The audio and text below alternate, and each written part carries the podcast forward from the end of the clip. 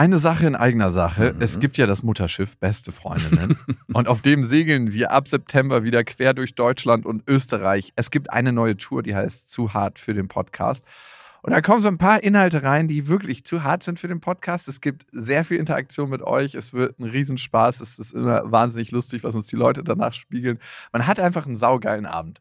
Also wir zumindest. Wir zumindest und hoffentlich auch alle anderen. Wir hatten auch letztes Mal die Erfahrung gemacht, dass beste Vaterfreudenhörer bei der Tour waren und auch sehr viel Spaß hatten. Ja, unbedingt. Und unbedingt. irritiert waren, was wir hier überhaupt machen. ja, ganz Freunde. genau. Es gibt ja Leute, die hören beste Vaterfreunde, die kennen beste Freundinnen nicht. Mhm. Und es wird eine gesunde Mischung. Also sowohl beste Freundinnen als auch beste Vaterfreundenhörer werden abgeholt. Und ihr könnt euch jetzt die Karten sichern. Die Infos findet ihr in den Shownotes und die Karten gibt es auf bestefreundinnen.de. Und es gibt nicht so viele. Also falls ihr überlegt, macht's lieber jetzt. Eins, zwei, drei. Ich habe, ich habe lieb.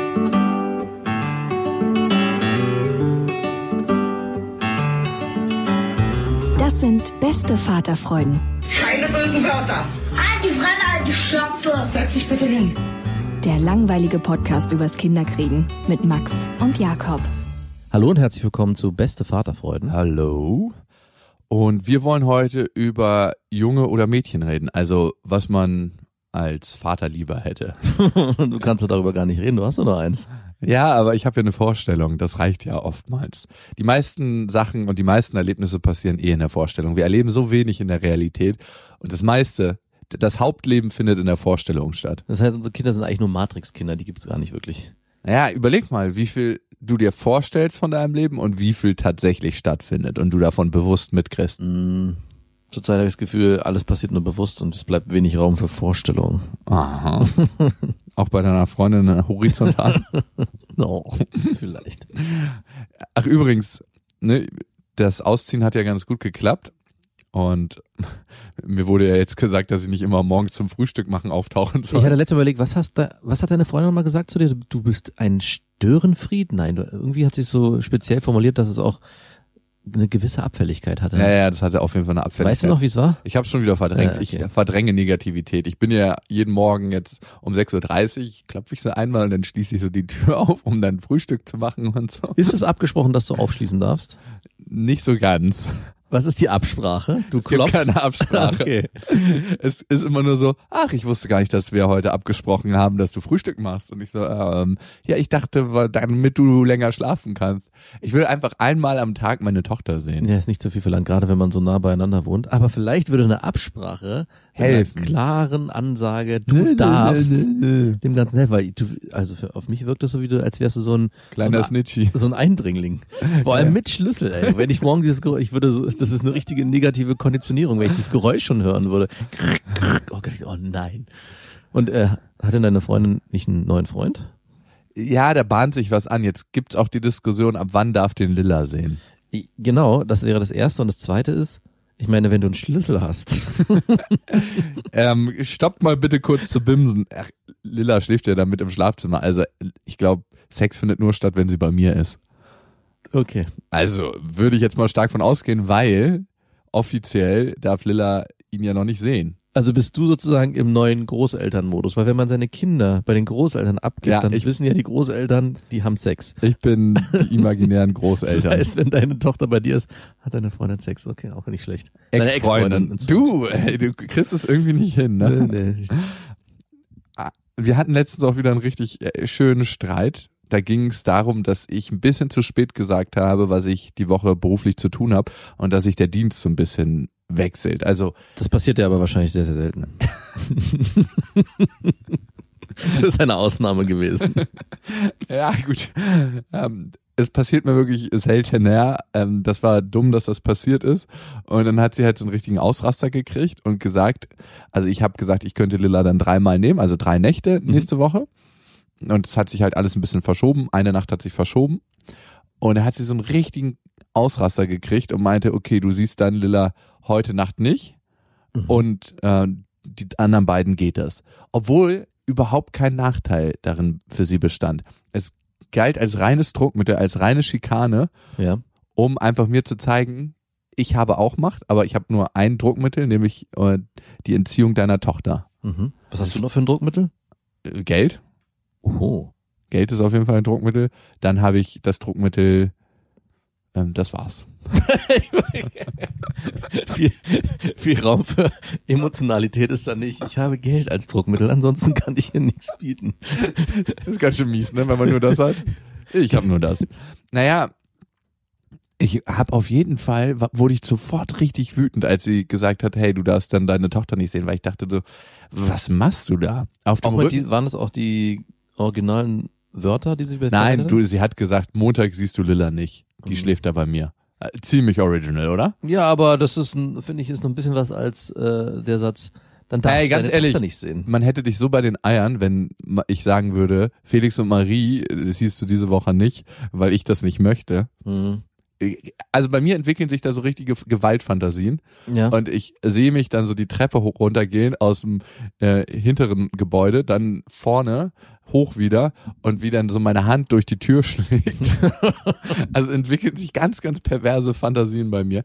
Also, weil du mich gerade indirekt nicht gefragt hast, was bei mir passieren würde, wenn meine Freundin mir meine Kinder entziehen würde.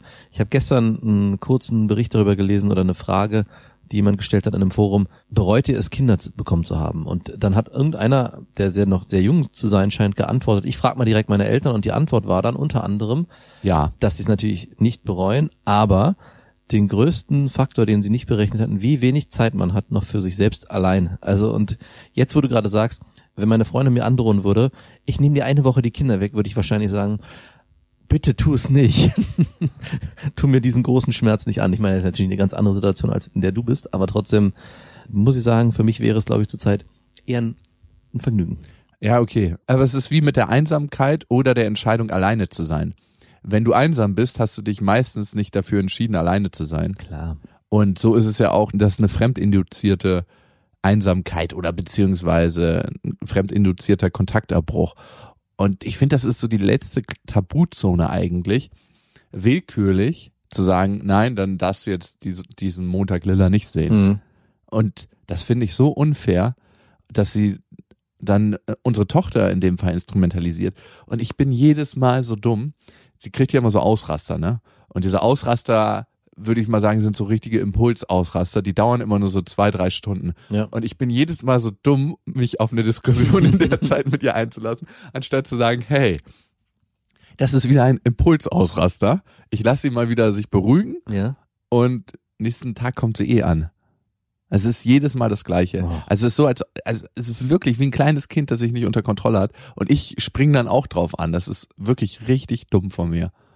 Und das kann ich lernen. Also ich springe nicht mehr jedes Mal drauf an. Ich bin schon viel, viel gelassener geworden. Mhm. Ich würde sagen, jedes dritte Mal, aber selbst jedes dritte Mal ist noch zu viel. Eigentlich darf man darauf gar nicht reagieren. Ich meine, jetzt seid ihr in der räumlichen Trennung, vielleicht ist es dann auch leichter, da nicht mehr drauf anzuspringen. Oder meinst du es sogar schwerer, weil die Impulsausraster noch extremer sind, weil sie seltener vorkommen, aber dafür gezielter. Nee, nee, es ist eigentlich relativ gleich geblieben, der Ton. Okay. Es ist so wie eine Autobahn äh, und zur gleichen Zeit am nächsten Tag fahren gleich viele Autos vorbei. Ich meine, man ist im Nachhinein immer schlauer, wenn man sich selber anguckt, dass man weiß, okay, ich hätte da anders reagieren müssen, aber ich kenne selber auch, dass man auf gar keinen Fall es schafft, wenn die Person einen triggert, und ich glaube, das passiert auch bei dir und deiner Ex-Freundin. Ähm, vielleicht. Gute Hypothese. Bei meiner Freundin ist es halt auch so. Ich weiß zwar, das ist jetzt nicht richtig, wenn ich jetzt hier drauf reagiere, vor allem in dieser Art und Weise, wie ich reagiere, weil wir dann in unsere Streitmuster verfallen, was sowieso zu nichts führt.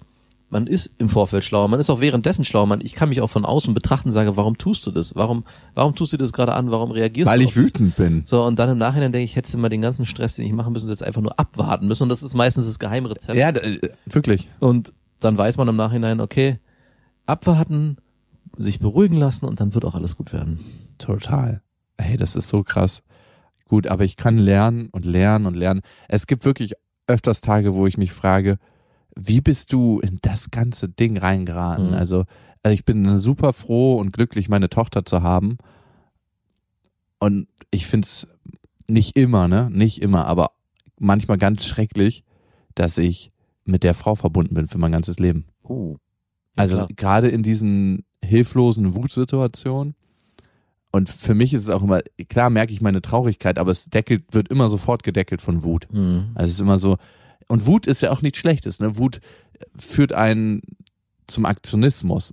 Oftmals nicht immer zu guten Aktionen. ich wollte gerade sagen. Aber ich glaube, man darf seine Wut auch nicht als nur schädlich identifizieren. Da gibt's viele gute Sachen, die die Wut haben. Hat. Also wenn man sie vernünftig kanalisieren kann, klar. ja, ja, also bis Ja. jetzt bin ich einfach nur wütend es passiert gar nichts. Ja, Ja, ja. Ist vielleicht auch nicht gut.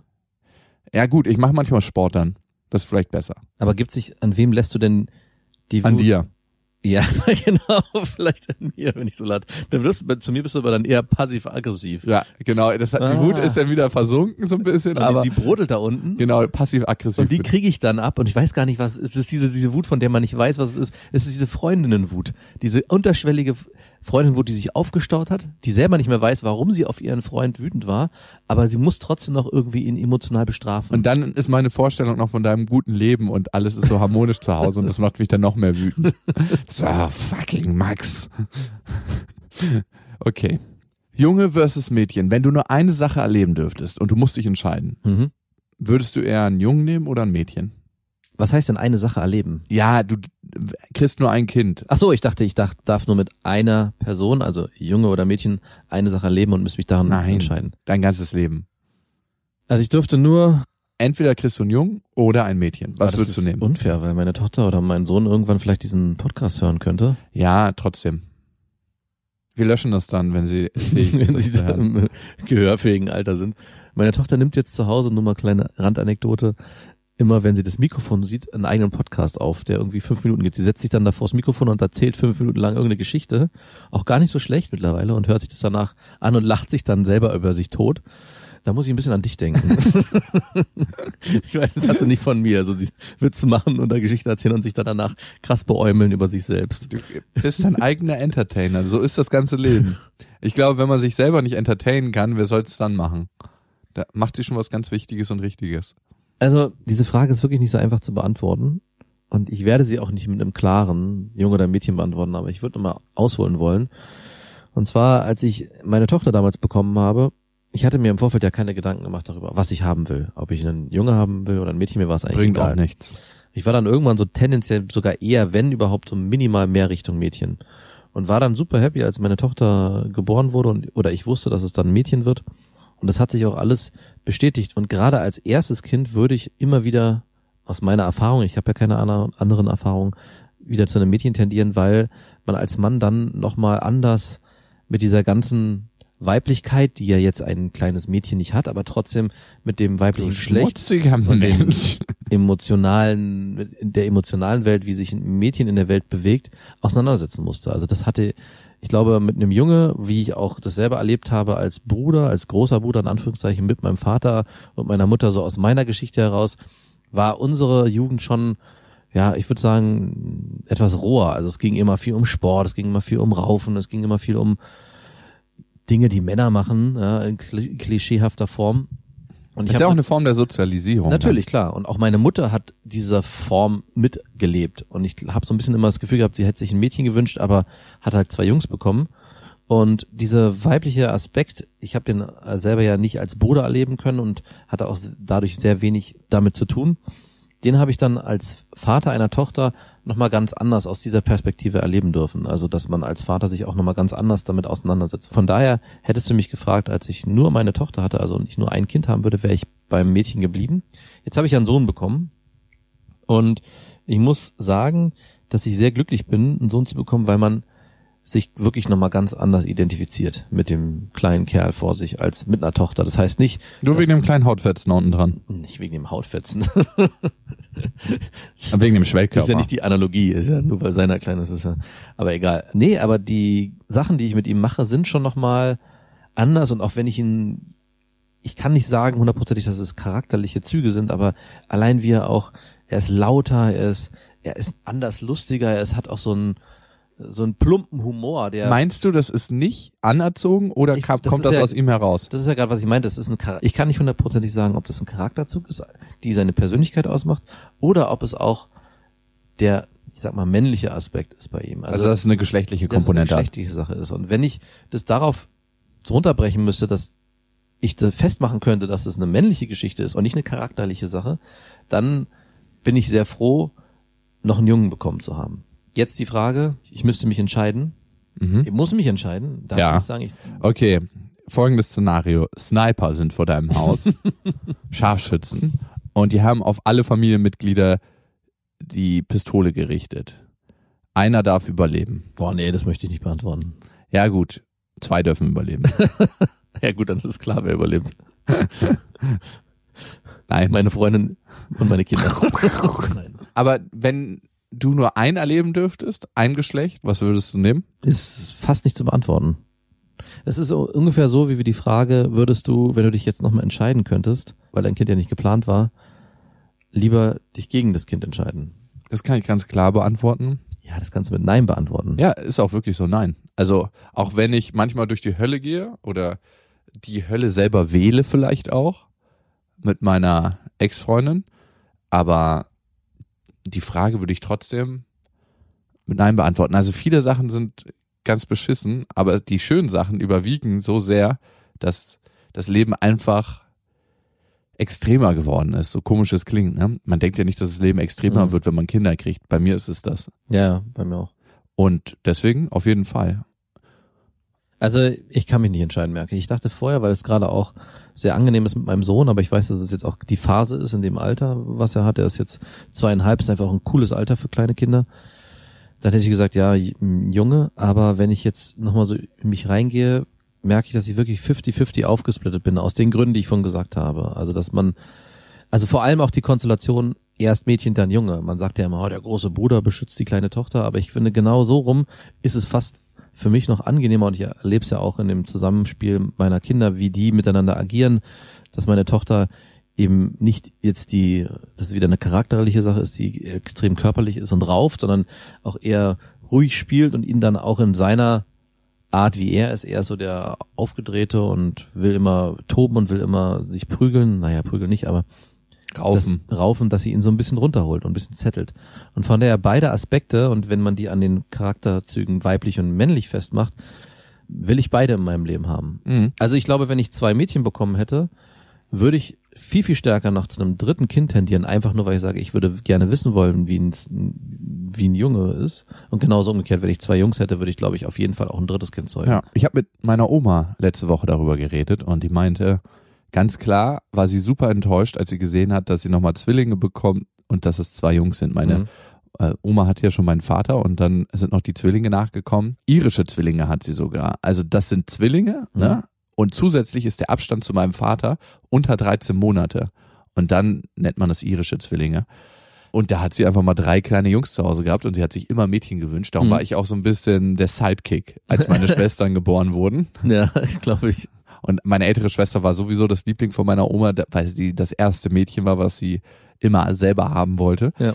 Und wir hatten das ja schon ein paar Mal besprochen, ist nachweislich, dass der Führungsstil von Managern sich verändert, sobald sie Mädchen kriegen und Jungs. Bei Jungs wird der Führungsstil schärfer Mhm. und bei Mädchen wird er weicher und teambildender und mehr fürs Team. Mhm. Und das ist ziemlich spannend, finde ich. Und das kann ich auch für mich feststellen, dass mich die Geburt, und da kann es natürlich nicht genau aufs Geschlecht beziehen, weil ich keinen Jungen habe, aber dass mich ein Kind emotional aufgebrochen hat und weicher gemacht hat. Mhm. Also empfänglicher für ganz, ganz viele Sachen und für Erlebnisse, die vorher an mir vorbeigezogen sind. Die gab es, diese Erlebnisse, aber die sind vorher an mir unbemerkt vorbeigezogen. Es gibt ja immer alles im Leben. Und wir können uns dafür entscheiden, diese Dinge wahrzunehmen, bis zu einem gewissen Prozentsatz. Ja. Und deswegen ist es für mich ein sehr, sehr schönes Erlebnis. Hättest du mich vor der Geburt meiner Tochter gefragt, was ich lieber haben wollen würde, wäre es tatsächlich ein Junge gewesen. Ja, ich weiß, hast du auch mal gesagt. Ja. Und das hat zwei Gründe. Einmal ist es, dass ich ja die Erlebnisse mit mir und meinem Vater immer noch rekapituliere und auch jetzt mit meinem kleinen Bruder und meinem Vater. Du hast immer einen kleinen Menschen, mit dem du alles machen kannst, mit dem du halt Sport machst.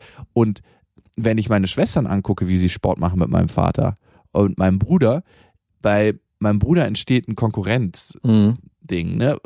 Eine kompetitive Komponente. Und die ist ganz spannend. Also die, die kann natürlich unangenehm sein, aber die ist immer so, hey, guck mal, wie gut ich jetzt Ski fahre, wetten, du kommst nicht schneller den Berg runter. So eine Sachen, das ist das ständig.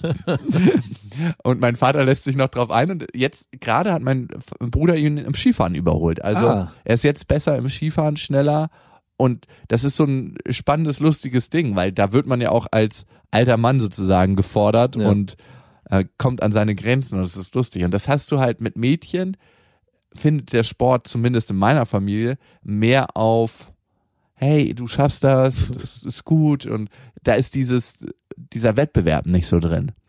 Also das ist ja auch total verständlich, dass der Wettbewerb zwischen Vater und Sohn eher entsteht.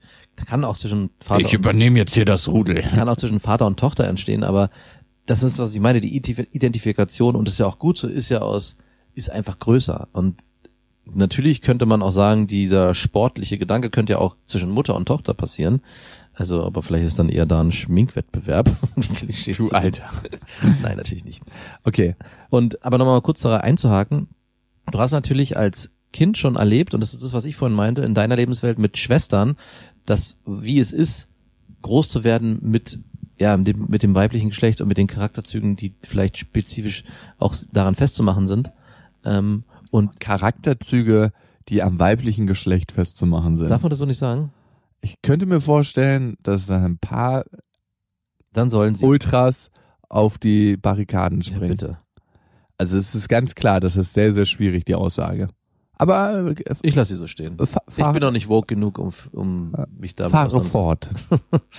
wie gesagt, dadurch, dass ich auch nur einen Bruder hatte und der große Bruder war, habe ich diese Leben, diese We- Lebenswelt so nicht wie du nicht erleben dürfen und dadurch auch nicht für mich jetzt als Vater. Power. Genau, als als Elternteil, dass ich ja dann geworden bin, vorher gucken können, hey, was wäre denn besser? Ich habe die und die Erfahrung schon gemacht als Kind und dann auch als angehender Erwachsener mit meinen Schwestern. Ich glaube, das gibt einem noch mal ein bisschen besseren Einblick, wenn man auch noch mal rekapituliert, wie die eigenen Eltern die Kinder erzogen haben, also ein- einen selbst und die Schwestern, dass man da auch sieht, hey, dadurch, dass das so und so gelaufen ist, kann ich für mich noch mal besser vielleicht einordnen, was ich selber in meinem Leben haben will. Also diese Möglichkeit hatte ich ja insofern nicht. Ich habe nur einmal erlebt, dass meine Mutter bei meiner ersten Freundin auf einmal komplett aufgebrochen ist und sie dann gefragt hat, hey, ja, und wenn du Spülung brauchst, dann habe ich das da und da und wenn du Creme brauchst, dann dachte ich so, wow, das hat, so kenne ich meine Mutter gar nicht, dass sie sich auf einmal um solche Gedanken, um solche Sachen Gedanken macht. Bei uns war das immer völlig egal, aber so dieser klischeehafte, dieses klischeehafte Aspekt,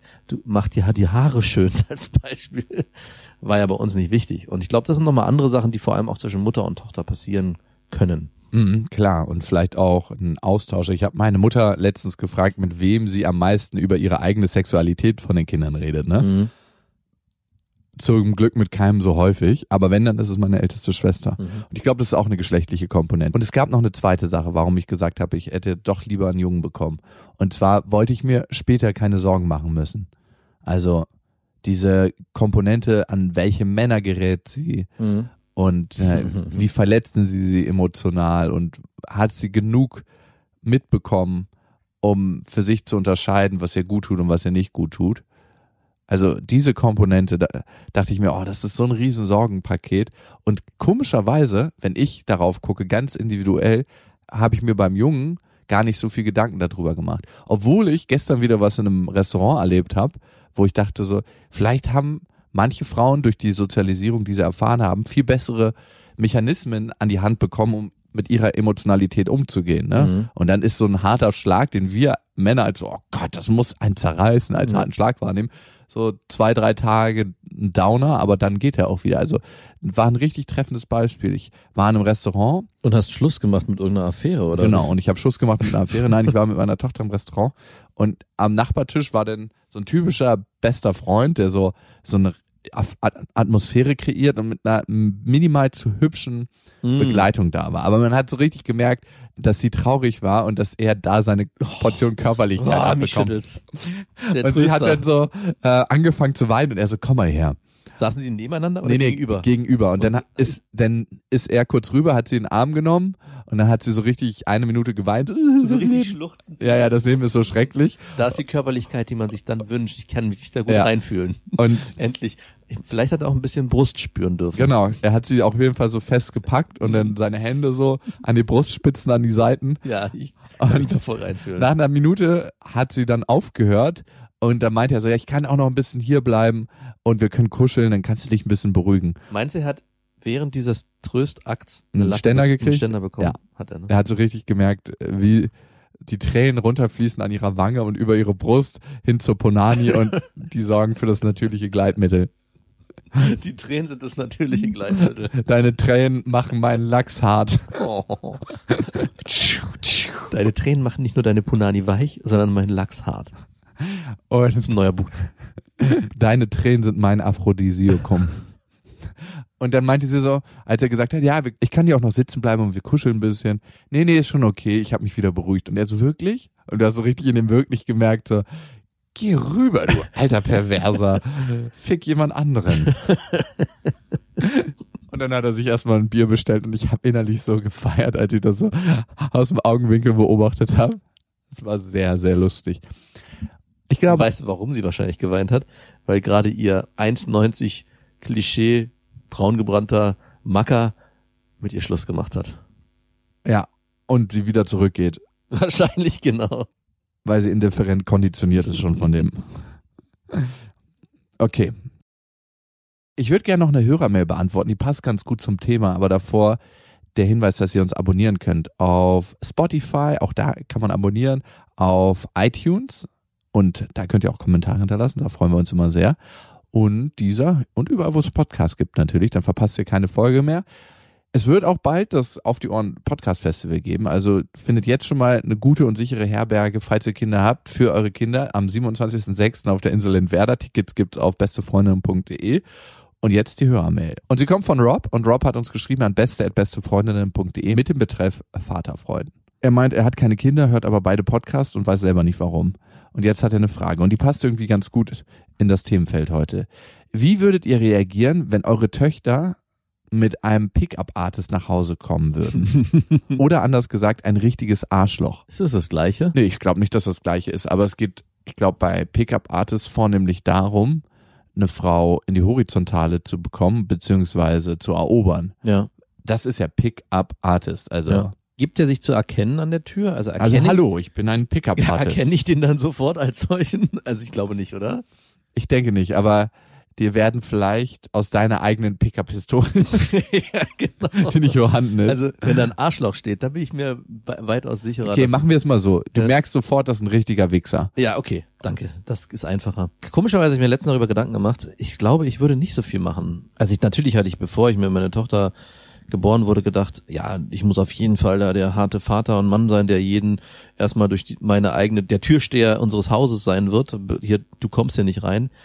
Aber ich habe letztens eine Serie gesehen und am Ende hat der Vater der Tochter ihren Freund, die noch nicht in irgendeiner Form zusammengekommen war, noch ermutigt, sich wieder bei ihr zu melden, weil er dachte, das sei ein guter Match.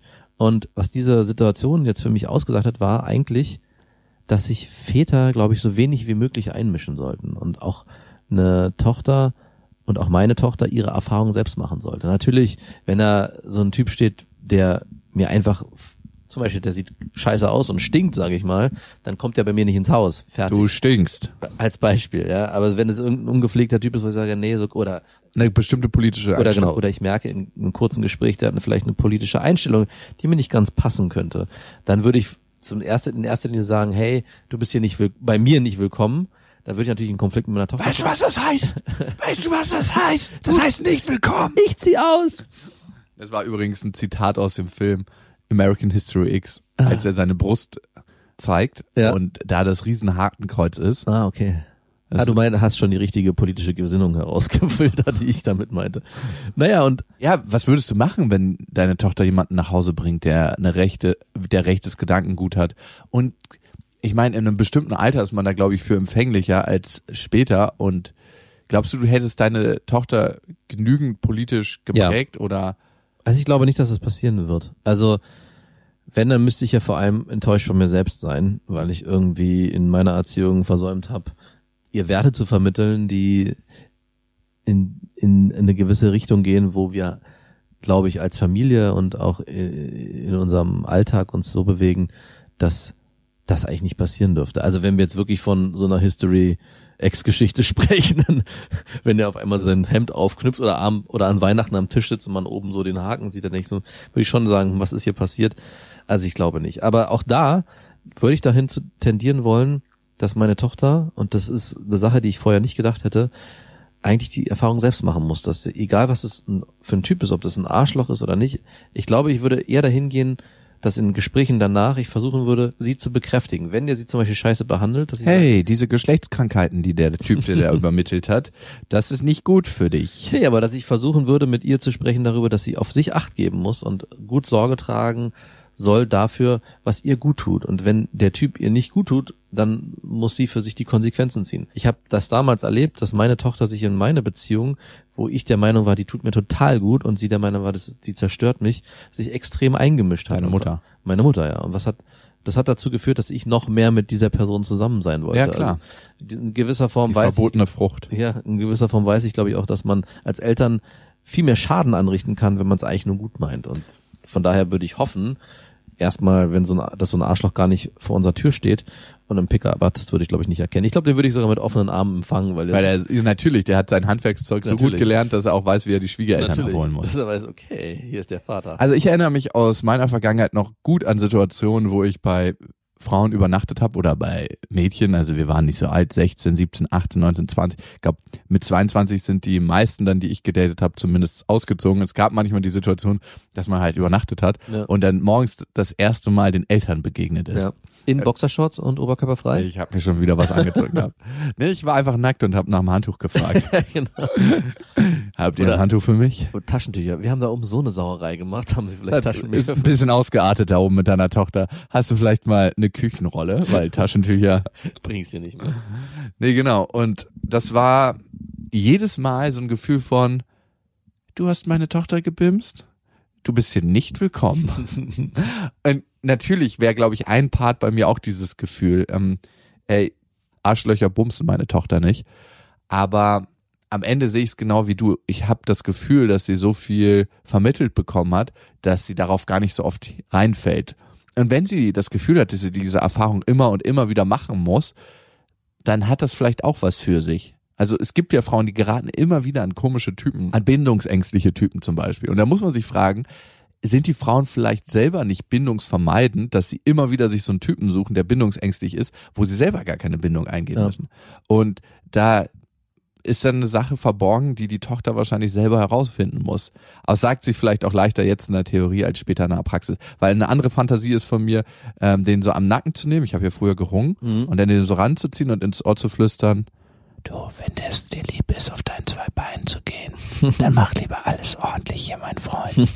So Kniescheiben sind schnell rausgesprungen. Aber was hast du ihm gesagt? Nix, nix. Wir sind nur beste Freunde. Beste Freundinnen. Robert, wir hoffen, das beantwortet deine Frage. Und vielleicht äh, fragst du aus der Perspektive eines Pickup-Artists.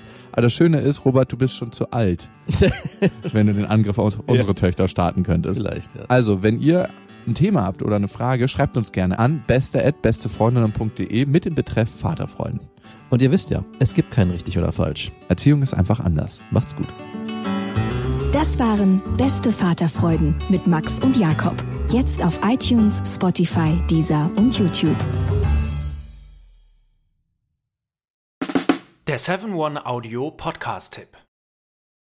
Hallo, ich bin Lynn. Und ich bin Leo. Ihr kennt uns vielleicht schon vom True Crime Podcast Mord auf Ex. Eigentlich sprechen wir da ja jede Woche über Verbrechen. Aber da gibt es ja noch ein anderes Thema, das die Menschen und uns schon immer fasziniert hat. Die Liebe. Krasse Geschichten, die wirklich passiert sind. Bonnie und Clyde zum Beispiel. Cleopatra und Caesar Oder Diana und Charles. oder halt Camilla. Liebe gibt's bei True Love aber auch nicht nur im klassischen Sinne. Es geht auch um Familie, um die Liebe zum Beruf oder sich selbst oder Freundschaft. Am besten sind ja auch eh die Filme, wo dann am Ende steht, nach einer wahren Begebenheit. Das sind so Geschichten, die kannst du dir eigentlich gar nicht ausdenken. Ja. Und das gibt's jetzt eben als Podcast. Und das Ganze heißt True Love.